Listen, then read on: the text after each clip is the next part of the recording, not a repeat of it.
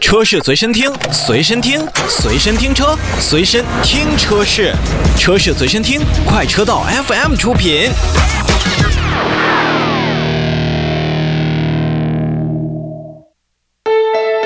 欢迎收听《快车道》，大家好，我是洪城。我是一水，我是老车。上海车展重磅车型汇总，咱们继续跟大家聊上海车展的重磅车型啊。哎，哎，昨天说到了一个大家应该在持续关注的咱们国内的几个品牌哈，嗯对新能源的，包括咱们自己的华晨中华。嗯，其实呢，今天要跟大家首先来说的呢，是我们一直比在较节关目注的啊哎，节目当中确实是一直在觉得它车型很很不错啊、只不过那样那样的原因呢，就是自己的这个销量上不去的一个品牌。包括这台车在最早的这个《复仇者联盟一》里边，包括一些什么《神盾局特工》这样的美剧当中，哎，也是都是经出常现出现。出现过的，是是嗯。就那个那个那个独眼龙那个队嗯长、嗯，是那个是局长，啊局长哈，局长队 长专用座驾，嗯就是这个嗯，啊当时他还带开的是那个大个儿的 M 开头的那个 M 开头的，哎然后还得还人机互动啊！对不起，我这个开不开了，嗯 对对特别好玩儿那对个嗯在在那个电影当中啊，来说说他们吧。嗯，就是讴歌，讴歌啊哎广汽广汽 Acura Acura，嗯，那么本届呢，广汽讴讴歌呢，没有什么特别特别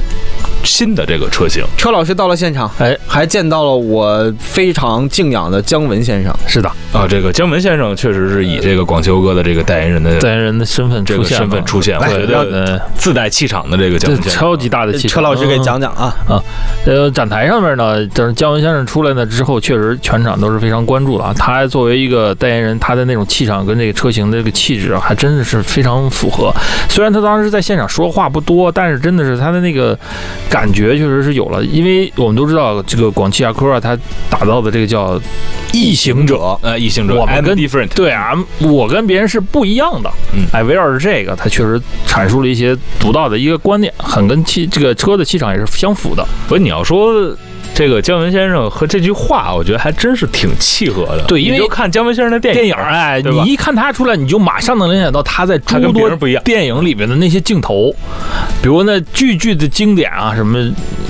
没打着吗？啊，让子弹飞一会儿是吧？为这为了二两醋，为了我得这顿包饺子饺子，为了呃怎么说来着？为这二两醋，我得包顿饺子。啊，为了这口醋，我特意包了这顿饺子。哎哎，就是这个这种不一样，确实不一样的感觉。哎，但是展台它也确实带来了一款特别点儿的车，是吗？车老师，啊，对，它带来的是一款概念车，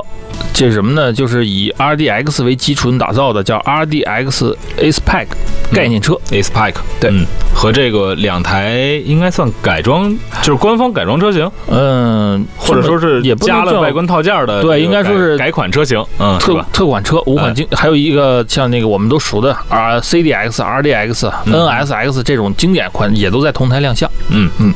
其实讴歌的 RDX，咱们先不说这款，就是它上市之后的这个表现怎么样，嗯就光说这款车的这个产品力，我当时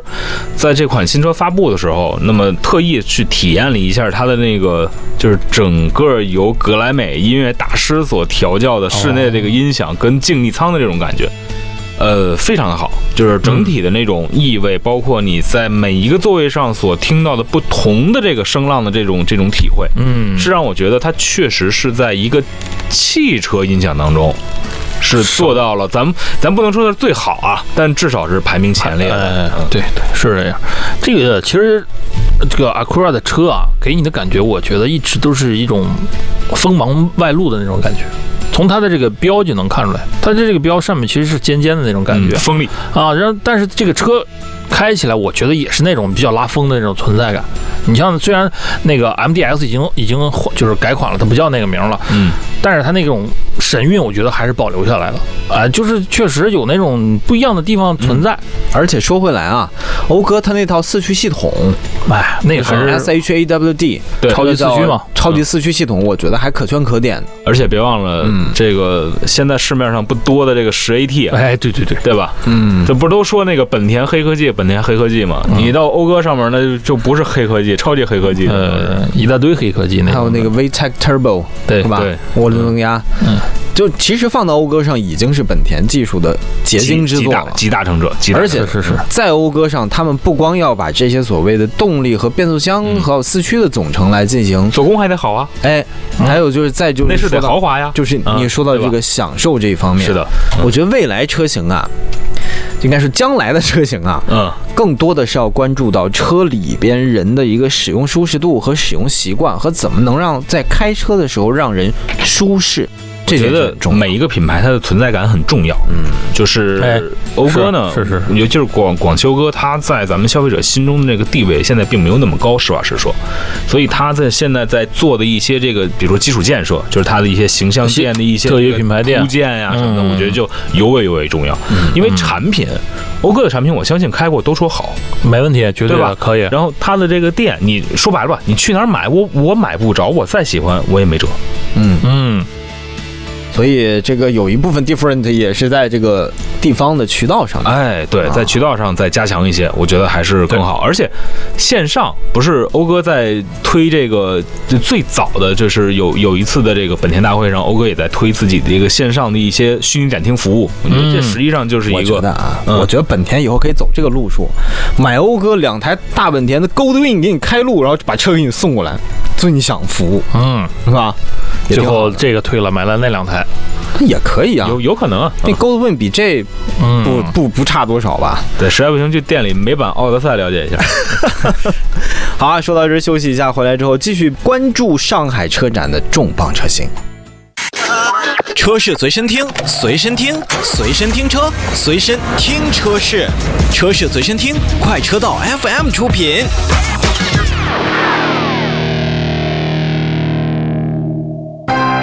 快车道，欢迎回来！上海车展重磅车型汇总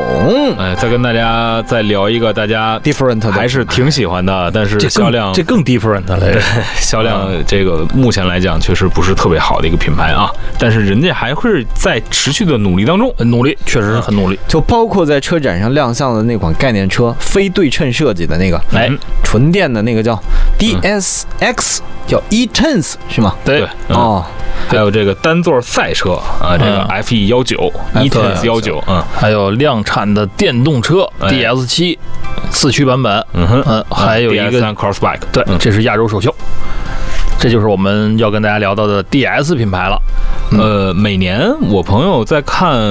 整个不就是朋友圈啊，包括很多网站的时候，都会跟我说这么一句话，嗯总觉得 DS 这个展台是车展当中做的最炫的一个。可能得益于它的那个展台独特的设计，虽然它的展台面积不是很大，嗯但是它每年展台的有一块是固定不变的。它就是那个背景墙，对，它那啊对个吧背景墙，它永远是那种那那叫什么切割，我形容不太好。嗯但是你离老远，你一抬头你就能看见它反正的就是顶天顶地的一就块它，能折射出来那个光，就吸引着你。哎，那块是不是有什么东西在闪烁？它特别像 W 酒店当中的那种灯光的颜色和给你营造这种氛围。啊、哎你还还记还记得那是这说实话应该是去年的广州上海那我去那个马瑞丽的展台那 DL 七那个灯还记得吧？我拍回来，嗯咻咻咻哎，它启动的一刹那，它是从里面转出来的三颗那个 LED，、嗯，确实就是那种感觉，很很漂亮。我是我是觉得，其实国人对于浪漫的喜爱上并没有那么多，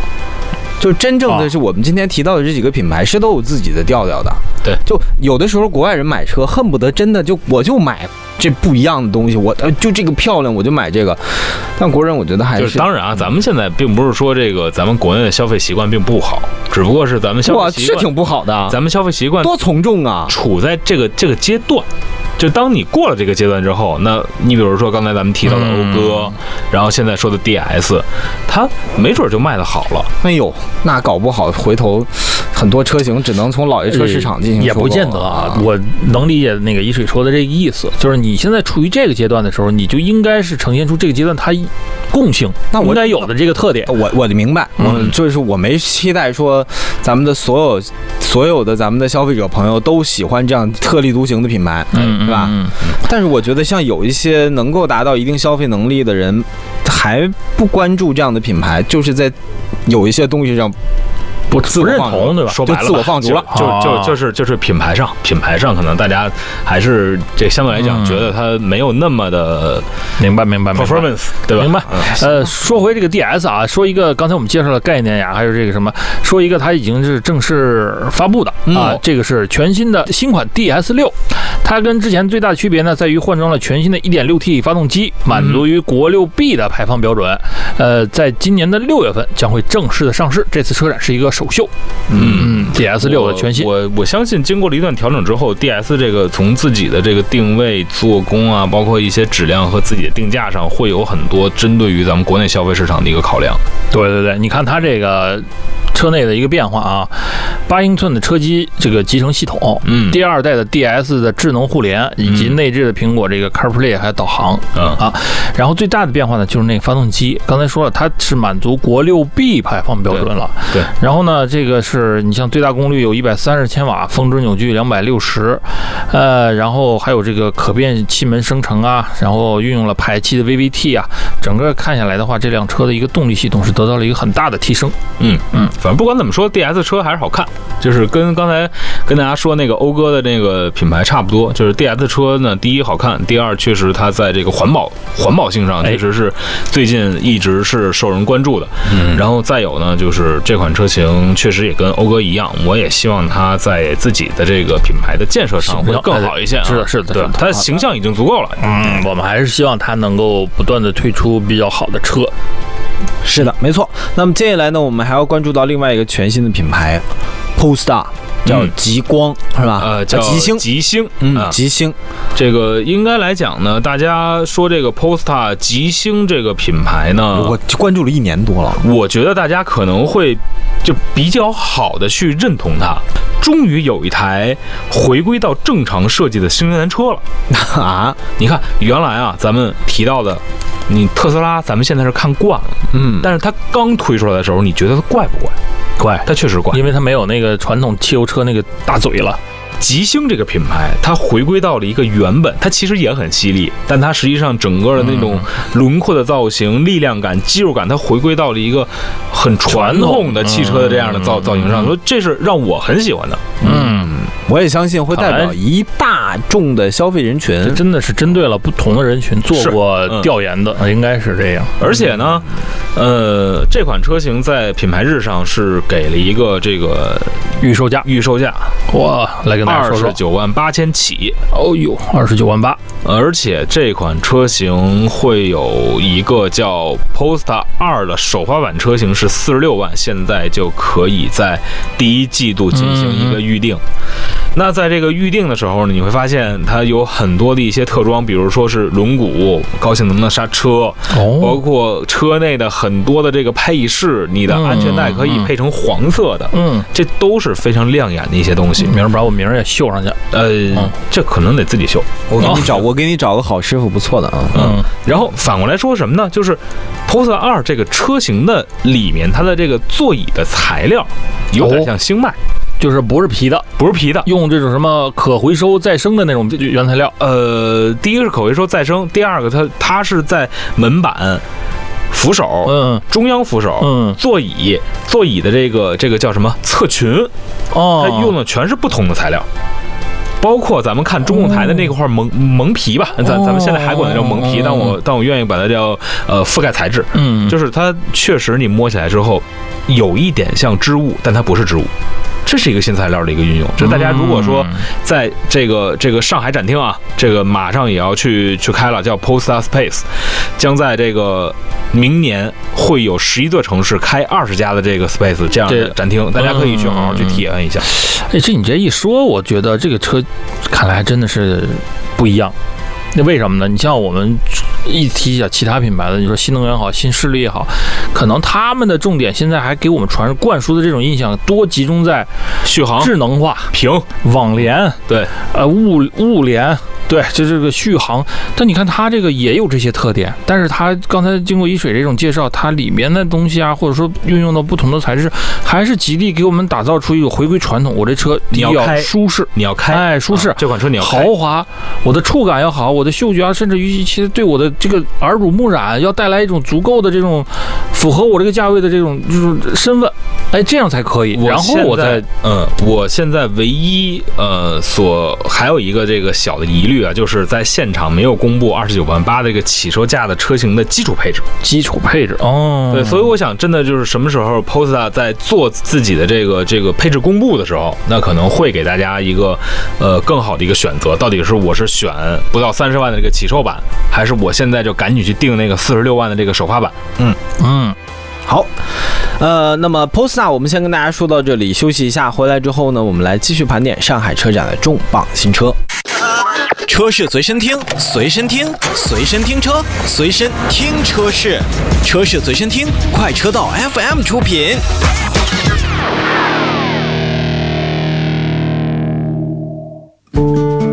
快车道，欢迎回来！上海车展重磅新车，呃，我刷到了一辆自行车，在朋友圈车展的时候，有那个可不能叫自行车。这个、哦这个呃自、那自走是什么、这个交通工自具？行车是需要我们来作为这个做工，那不对吧是咱们蹬你的得吗？蹬着它，咱它才能走。这么说吧，就是那款车型，咱们还是把它叫做一个电动自行车吧，好吧？啊，电动自行车。但是这款车型能骑得飞快，哎，最高时速可以达到四十五公里每小时。那他脚蹬子放在哪儿啊？它没脚蹬子，他脚腿放在哪儿呢？盘着。啊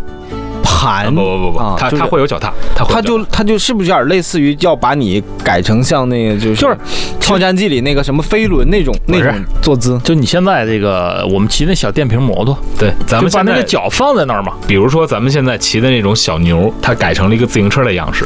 但它的速度可以达到四十五公里每小时，你要是踏板儿的那个姿势，让你四十公里每小时，我跟你讲， 脸都吹飞了。你最好戴个眼镜儿那。用哪种姿势来享受四十五公里带来的愉悦呢我？说了，戴头创盔啊！我说了，《创战记》里那个嗯就那个摩我知道未来摩托车，嗯，它其实是跪在上面，那然叫后人极速光轮啊，对，极速光了，就那种感觉，我觉得配看看四十多公里也比较合适。哎呀这，个大家如果感兴趣的话，去这个网上去搜一下，呃，叫斯柯达的克莱门特你听听这名儿哎啊，这个是一个，这个是一个非常，我至少从涂装上看就很科幻的一个这个自行车吧，这嗯是是咱是是咱我感觉叫这个电动自行车吧，当然这个确实很厉害啊，呃啊，嗯四四千瓦的电机啊。呃，四千瓦电机，最高时速四十五公里 A 每小时。 A B S 液压刹车卡钳啊，座椅把手全带加，还带陡坡缓降。嗯哼，然后呃，在这个品牌日上呢，呃，我也是看到了像什么呢？像斯柯达推出的叫 Vision iV，嗯，这个是一台电动车型，而且这台电动车型呢，它的这个电池的容量很高，八十三千瓦时。哎呀，那不低。嗯，然后根据欧洲的那个叫 L 呃 WLTP 的这个、嗯这个综合工况呢是五百公里，然后呢斯柯达表示呢，电池可以在半个小时之内快充到总容量的百分之八十，嗯，也就是说三十分钟你可以跑四百二十公里。可以。这个是一个就是将来电气化时代的，咱们怎么就是斯柯达它在未来愿景的一个一个一个突破。嗯呃，其实还有一点就是，呃，斯柯达的这个产量已经突破了一千万辆，哼，就是累计是吗已？经已经突破一千万辆，哦然后是以柯迪亚克 GT 的这个最新的车型下来之后为蓝本的，所以我觉可得以可以这一款来讲的话，也是让大家会觉得斯柯达其实一直是在努力，而且我作为一个斯柯达的中国的车主，哎，对对，尊我贵也我也这是这是，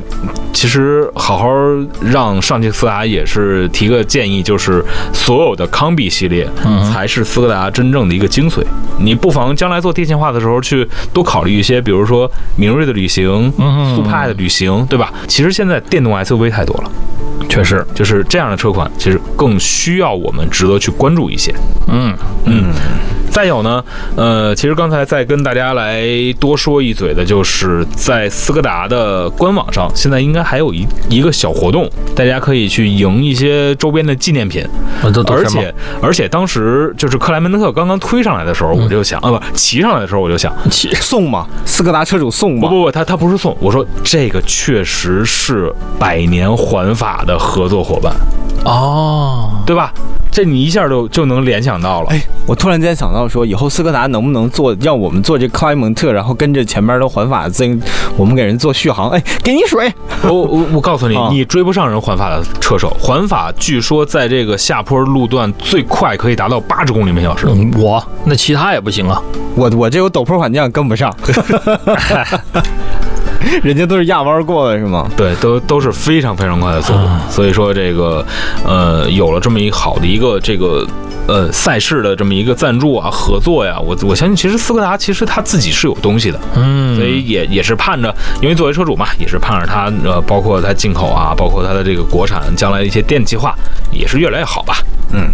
好，今天节目当中，我们跟大家盘点了一些上海车展的重磅车型啊。如果有什么问题，可以搜索咱们的微信公众号 Auto FM A U T O F M，咱们那个头像叫快车道。那好，今天节目就到这儿，下期节目再见，拜拜。拜拜